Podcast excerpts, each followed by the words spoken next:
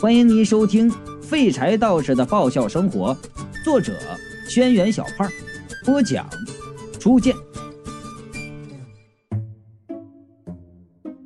一个兜里塞满钱的人义愤填膺的站起来，拍着桌子就说道：“我从来没有收过我推荐人的钱，我是觉得他们真的很优秀。你们怎么怀疑我？我很心痛。”可是刚说完呢。就被一枚子弹击中了眉心，倒下来。另一个人吹着枪口就说道：“别那么激动嘛，我们都是民主的人，你那么激动是要打架吗？我们是民主的人，尊重大家的意见，所以你们不要反对我，就按名单上选吧，我们和平商量嘛。”不过，我事先说明，我就是正义，反对我的都是恐怖分子，我见一个灭一个。另外一个抱着个漂亮女人的就说了：“哦，对我也是个公正的人，我觉得每个人都有机会，大家应该平等竞争。”所以我在名单上推荐我的爷爷、奶奶、姥姥、姥爷、爸爸妈妈、姑姑、婶婶、哥哥、弟弟、姐姐、妹妹、侄子、侄女、外甥、外甥女，还有我家族的几只宠物金丝熊。这份名单绝对公正，没有一点私情。听着他们说话呀，二狗子这个硬汉竟然哭了。我就问了：“你哭啥呀？” 嘿嘿，我这跟他们一比啊。二狗子就说了：“我忽然觉得我原来是一个这么崇高的人呢！哎我，我被我自己晶莹剔透的心灵给感动了啊！我怎么就这么善良的，这么天真？这太无邪了！我。”强子那眼圈也红了，就说：“啊，我原来经常觉得你们不够义气，现在看起来，原来你们真的是我的好兄弟呀！这是。”一直没吭声的貔貅就对我说了：“我原来总觉得你是人类中比较差的那一类，直到今天我才发现我错了。”云美是最贴心的，说了话那比较软，不刺激人。原来玛丽树你是个好人，不过就算你们这么说，也没觉得高兴。那帮人还在吵呢，我们实在是听不下去，跟着荣主任走出了会议室。这会儿，我们走到了一个小休息厅，荣主任坐在沙发上，对我们说：“休息一下吧。”我们走了这一路啊，也有点累了，就坐下来休息。荣主任就说了：“你们现在也看到了，这就是我们拯救人类的计划。”我就说了，全世界这么多人，你们得这得坐多少个飞艇能容下呀？荣主任就说了，再没有时间造别的飞艇了，我们只能救人类中的精英。我就问，哎，那些精英在哪儿呢？聂家就说了，不就是你刚才看到的那些吗？拯救了他们，就等于拯救了人类。哎，我沉默的看着他。然后转头对其他人说：“完了，咱们人类没救了。”荣主任就问：“你要不要加入我们，为拯救人类而努力？”我连忙就摇手：“哎，别别别别别，我们还是按照我们的方式来吧。”聂家就愤怒道：“你觉得凭你们能拯救人类吗？”我不知道我能不能拯救人类呀，可是我知道。靠你们拯救人类，那人类就玩完了。我就问荣主任呢，杰克在哪儿呢？荣主任就说了：“先别着急，坐下来喝杯茶吧。”说着，亲手给我们倒了杯茶，然后和聂家两个人笑眯眯的看着我们。那茶香扑鼻，我走了一路，虽然喝了，但是心里还是有点这个疑虑。看着那茶却没动手，强子呢就看向我，用眼神问道：“按照常理判断，我马上也用眼神回答他：“这茶水应该有毒啊！”黑社会老大二狗子见惯了大场面了，也没我们这么多心思。我和强子没来得及阻止他，啊，他就捧起了茶杯品了一口，然后啊，眉头微皱，仔细的看了看那茶叶，又把茶杯端到鼻底下闻了闻，然后说道：“看这茶叶的色香，泡出来的浓度与茶水的香味儿。”这莫非是？二狗子顿了一下，看向荣主任。这莫非是传说中十块钱两斤的茉莉清茶呀？荣主任就笑道：“嗯，兄台真是好品味，这都能被你看出来。这有啥品啊？有啥品味？我闻都能闻出来这是啥茶呀？”路边小吃店十家有八家用的都是这种茶叶，我以为你们高科技人士能高级点怎么也这么寒酸？二狗子淡然一笑，仰头把茶水喝尽了，豪气的说道：“啊，我兄弟做茶叶生意的啊，批发价我能拿十块钱三斤，如果需要的话，我可以把他的电话给你。但是相应的，如果我们帮会以后有什么事儿。”你们也得助我一臂之力啊！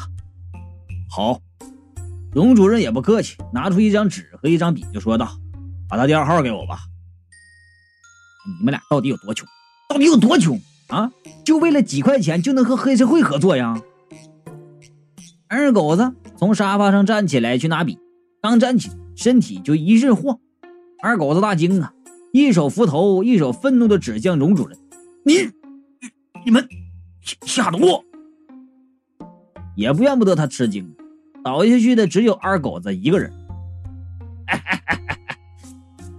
聂家兴奋的从沙发上跳起来：“你们没想到吧？这茶里下了药！”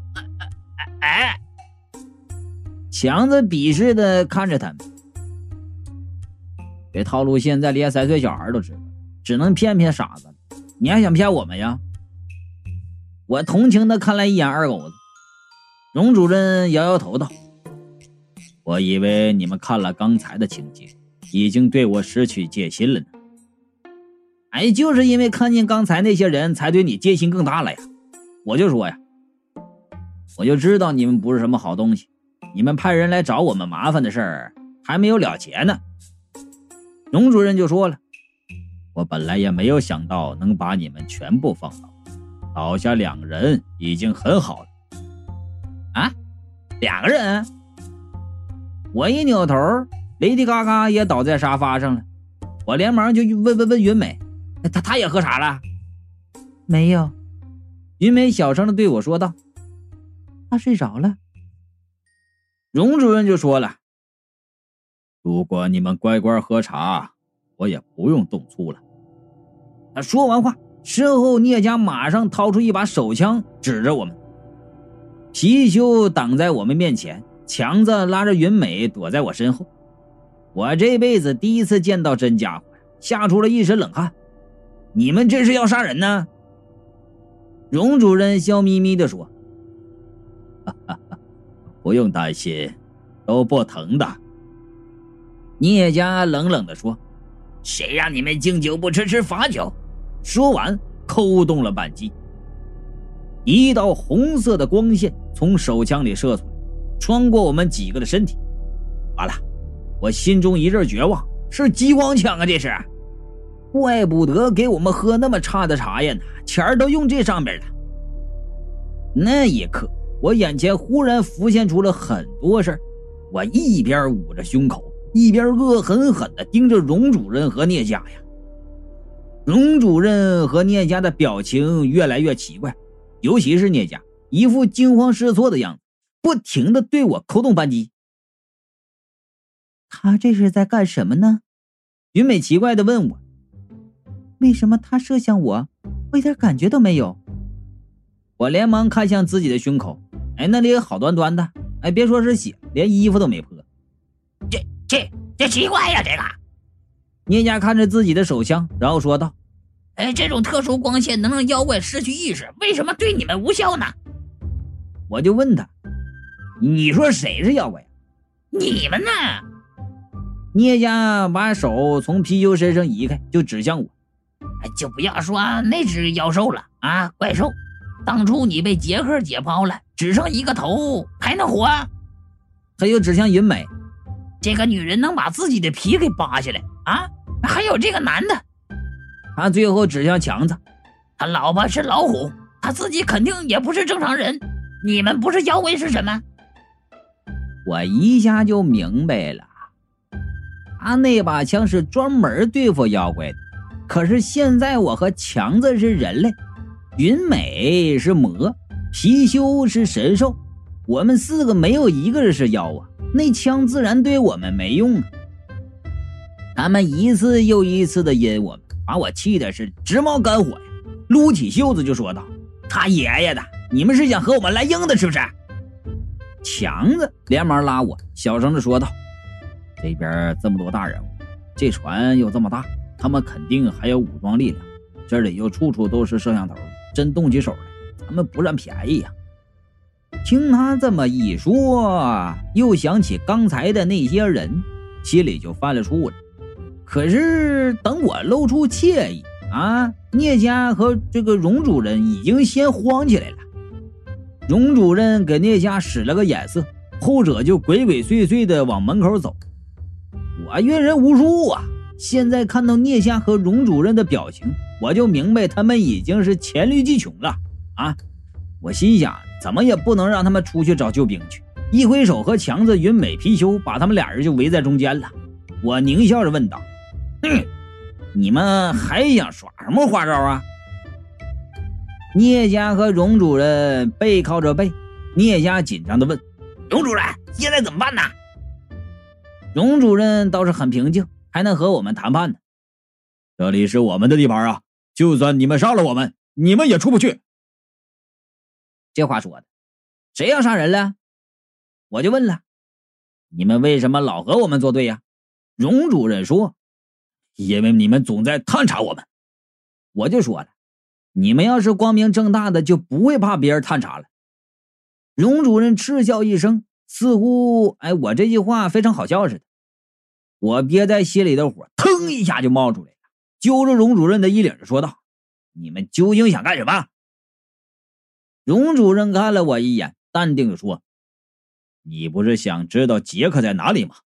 我带你去。”还是不敢相信他啊！让皮球变成人形压制的他，然后指着聂家就说道：“你带我们去。”聂家就问道。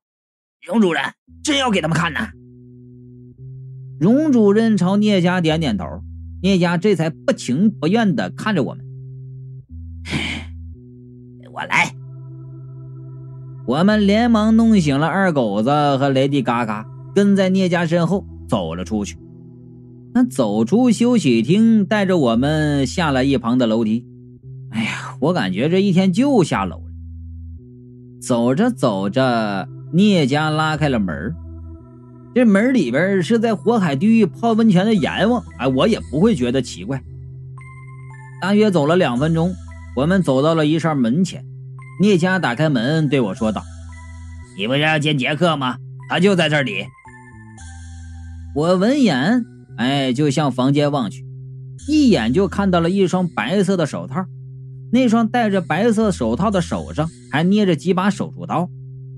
杰克，杰克啊，还是那天我和小娇娇最后看到他时的那副模样。此时，杰克和我面对面，离我不过十几米之遥，哎，正慢悠悠的向我们走过来。我们几个完全没有想到会出现这种场面，马上就愣在当场。眼看着杰克就要走到我们跟前貔貅已经预警起，杰克却像是没看见我们一般，转身走了。怎么回事？云美紧张的捂着心口，又问强子就说了：“大概是他看到我们不是妖，失望了吧？”二狗子就问：“也许他认为打不过皮球，所以不和我们打，自己回去了。”我望向聂家，杰克这么危险的妖怪，你们竟然不设置防护，就让他到处乱跑啊？聂家冷笑道：“你们觉得他现在还有能耐伤人？他这么一说，我才发现杰克现在的表情痴呆，走路的动作也十分的僵硬。貔貅对我说：“现在的杰克没有一点攻击性。”云美拉了拉我的胳膊，对我说道：“你看看房子里面，房子大概三四个平方，哎，呈扁圆形，墙壁和飞艇的墙壁一样，呈现出金属般的光泽。里面有数十个妖怪，长相奇形怪状的。”各有不同，唯有一点是相同的，那就是他们都和杰克一样，表情呆滞，行动僵硬，像是没有灵魂的发条木偶。强子看着这满屋子的妖怪，喃喃地说：“这就是那个猪妖说的消失在这医院里面的妖怪。”我就问那荣主任：“这些妖怪为什么会变成这样啊？”最开始遇见的是一个蛇妖，龙主任说，他的人类妻子误以为他生病了，把冬眠中的他送来医院。从那时开始，我们才发现，原来这世界上真的存在人类以外的智慧生物。那个蛇妖最后变成了我们的内线，为我们提供了很多妖界的信息，基因之地的事情。我们也是从他那里得知的，知道时间比你们要早得多，所以我们才建造了泰坦尼克号。妖界、鬼界都有法术支持，我们人类自身潜能有限。荣主任眼神变得狂热，高声的说道：“可是我们有科技，有技术，只要有了这个。”我们也能自己解救自己，比起那些法术，现在反而是人类的科技更有用。貔貅心高气傲的，不耐烦的打断了荣主任的话：“我们是在问这些妖怪为什么会变成这样？你以为只有我们人类在窥视着其他物种的逃命方法？”聂家冷笑道。那蛇妖知道我们人类也有自救计划，几次三番的打探，甚至勾结了其他妖怪入侵医院，想要夺取泰坦尼克号的控制权。他举起刚才射击我们的手枪，所以我们才做了这些武器来反击。强子就惊到啊，那后来进医院的那些妖怪也被你们给抓住了？有前车之鉴，我们不得不小心。荣主任说：“更何况，那些妖怪本身就会妖术，体能又比人类强。如果我们掉以轻心，人类就完了。”我见这些妖怪痴痴傻傻的，就问：“这枪能把这妖怪变成痴呆呀？”“不，这支枪只能击晕他们。”聂家就说了。但是我们研究出了一种超声波，这种超声波能影响妖怪和鬼的思想，对人类却没有害处。我们利用定时发出超声波来影响这些妖怪，使他们保持这种浑浑噩噩的状态。高科技呀！我想，估计和那狗富贵他们给我那个狗哨那个原理差不多。二狗子比较狠，直接就就问道。你们怎么干脆杀了他们得了？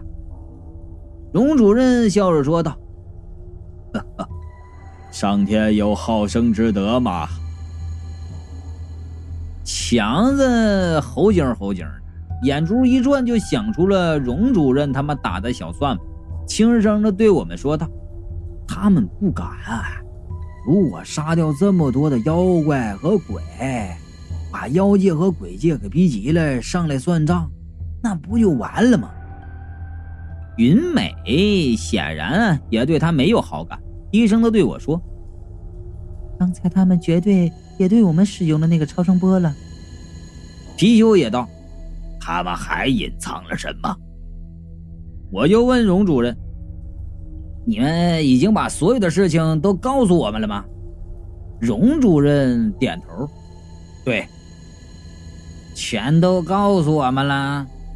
我冷笑一声，嘿嘿，那帮小混混刚才找我们时手上拿了个药瓶，那什么呀？